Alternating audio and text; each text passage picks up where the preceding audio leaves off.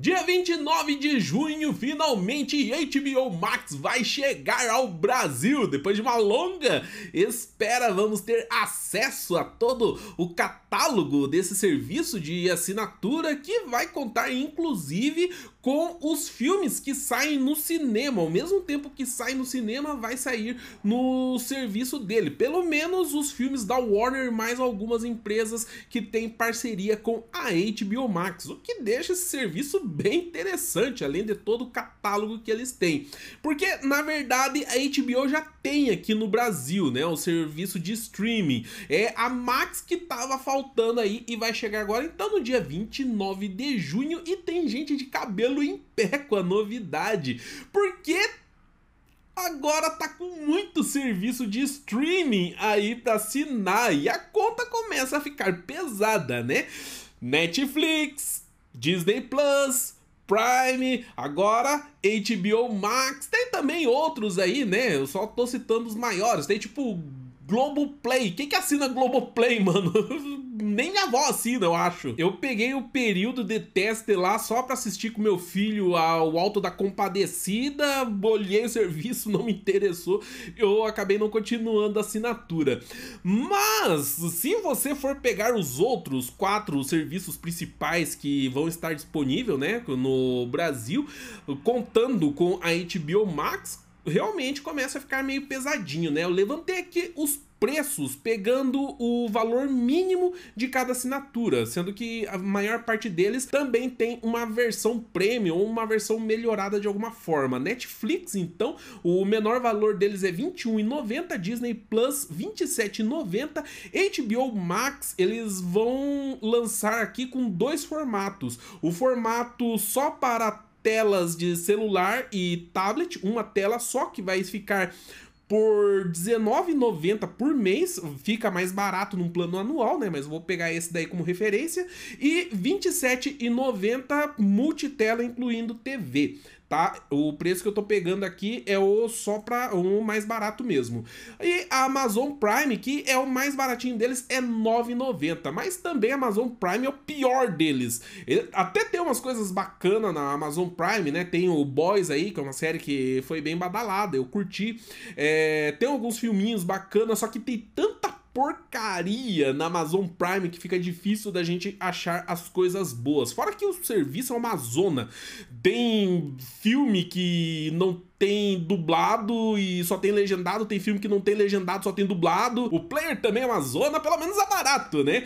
Ainda tem alguma vantagem. Mas se você assinar esses quatro serviços por esse valor mínimo que eu passei, você vai gastar R$ 73,86 por mês. Aí você vai pensar, ah, mas não é tanto assim, né? E realmente não é. Se você for ver por mês, né? Só que aí por ano são 886 reais que você gasta só em serviço de TV. Quando você pega no anual, começa a pegar, pesar um pouco aí essa brincadeira, né? Mas eu sou da seguinte opinião, né? Serviço de streaming, a gente não consegue assistir tudo que sai o tempo inteiro inteiro. Então tem um macetinho que eu vou falar aí para vocês para aproveitar melhor todos esses serviços gastando menos dinheiro. Mas eu também sei que tem gente que assiste pra caramba. A principal diversão, entretenimento da pessoa é assistir série, assistir vídeo, não sai muito de casa, não vai pra balada, passa fim de semana inteira maratonando série aí, pô, aí compensa assinar todos esses serviços para ter um cardápio maior aí de coisas para assistir. Na educação financeira, né, que é aprender a lidar melhor com o nosso dinheiro, uh, tem algumas ideias meio equivocadas que não, você tem que ficar cortando as coisas aí para economizar dinheiro. Não é bem assim, sabe? Você corta aquilo que é supérfluo, que é, não faz diferença na tua vida, que os gastos por impulso, principalmente, mas se assistir séries e filmes for a, a tua principal diversão, pô, manda ver no investimento, vai embora. Porque é esse entretenimento, essa distração que até mesmo vai te dar gás para continuar trabalhando e ganhando mais dinheiro, entende? Não é bem aí o ponto. Agora, para quem não assiste tanto assim, tem algumas soluções. E eu sei que vai ter gente aí falando que a solução é baixar tudo piratão mesmo e dane-se. É, eu sei que tem gente que faz isso. Eu já fiz muito também, né? Na época que não tinha Netflix ainda. Caramba, tudo que eu assistia era baixado da internet, porque uh, eu acompanhava a série, né? Que nem quando tava passando Sobrenatural, né? O Supernatural. Começou a passar na SBT, primeira temporada, eu terminei a série, fiquei doido pra saber a sequência, né? Daí eu fui ver na internet, já tava na terceira temporada lá fora.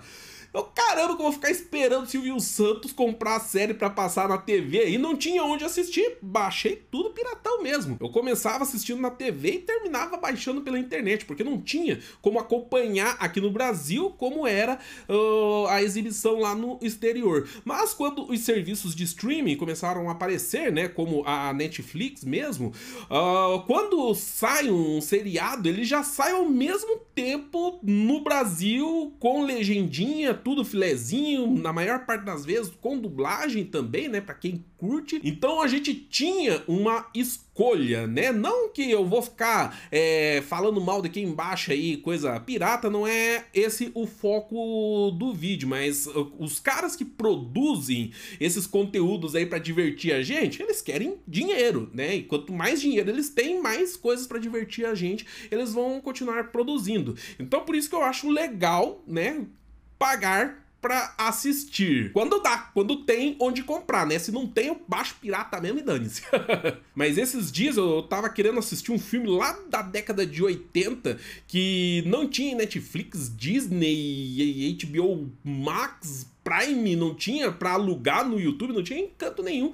Eu tive que piratear mesmo. E que trampo, velho, ficar lá no Pirate Bay vendo aqueles GIF safadinho e esquivando de anúncios é, perniciosos e depois ter que ficar caçando legenda na internet afora e tudo um site duvidoso pra conseguir deixar o filme no jeito para assistir, eu não tinha como colocar diretamente na minha TV para assistir, eu tive que pegar o laptop da patroa para colocar na, na TV lá, né, espelhar para assistir lá, nossa, trabalhando caramba, você é louco. Se fosse para piratear as porcaria que eu assisto na Netflix, eu não existe nada daquilo lá não, viu? O que a gente paga por esses serviços é muito menos do que o trabalho que a gente tem para baixar pirata. E por isso que acaba compensando. Por isso também que muita gente, né, que como eu antes, é, que não tinham essas opções, ficavam baixando pirata, hoje só assina o serviço e assiste tudo pelo serviço mesmo.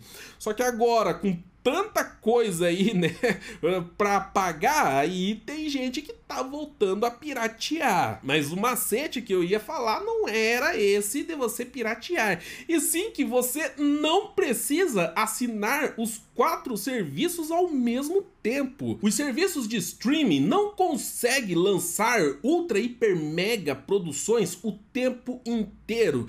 É, eles não têm verba para isso e mesmo se tivesse, eles não iriam conseguir surpreender com uma certa constância o seu público. Então o que, que eles fazem? Eles duas, três vezes por ano mais ou menos lançam uma série bombástica ou algum filme bombástico e nos outros meses eles lançam algumas coisas menores que pode até ser legalzinho para quem acompanha sempre, né? E a ideia é justamente isso, ter sempre o, o fluxo de lançamentos, né, constante para manter o assinante. Então duas, três vezes por ano mais ou menos eles lançam essas produções mais bombásticas, mais chamativas, e nos outros meses eles lançam umas produções menores, que pode até ser bacaninha, né, para quem tá assinando sempre, mas não é algo assim que você vai ficar na bad se passar alguns meses sem assistir. Então o que que você pode fazer para economizar? Você assina o serviço quando ele está para lançar aquela série que você curte mais ou um filme que seja mais chamativo. Quando você assina, assiste lá o que você está mais interessado, aproveita para assistir todas as outras coisas que saíram no período. Acabou a assinatura? Vai lá, termina ela e assina outro serviço. Faz a mesma coisa, você assiste lá os principais, depois você assiste os menorzinhos que tem lá, vai pulando de serviço assim. Vamos supor então, você começou lá no, na Netflix para assistir o Cobra Kai, assistiu, terminou, foi pra Disney pra assistir, sei lá, o Loki, terminou lá, vai, pula pra Prime, assistiu The Boys, beleza, terminou, vai no, na HBO Max, maratona todos os filmes do Harry Potter que tem lá.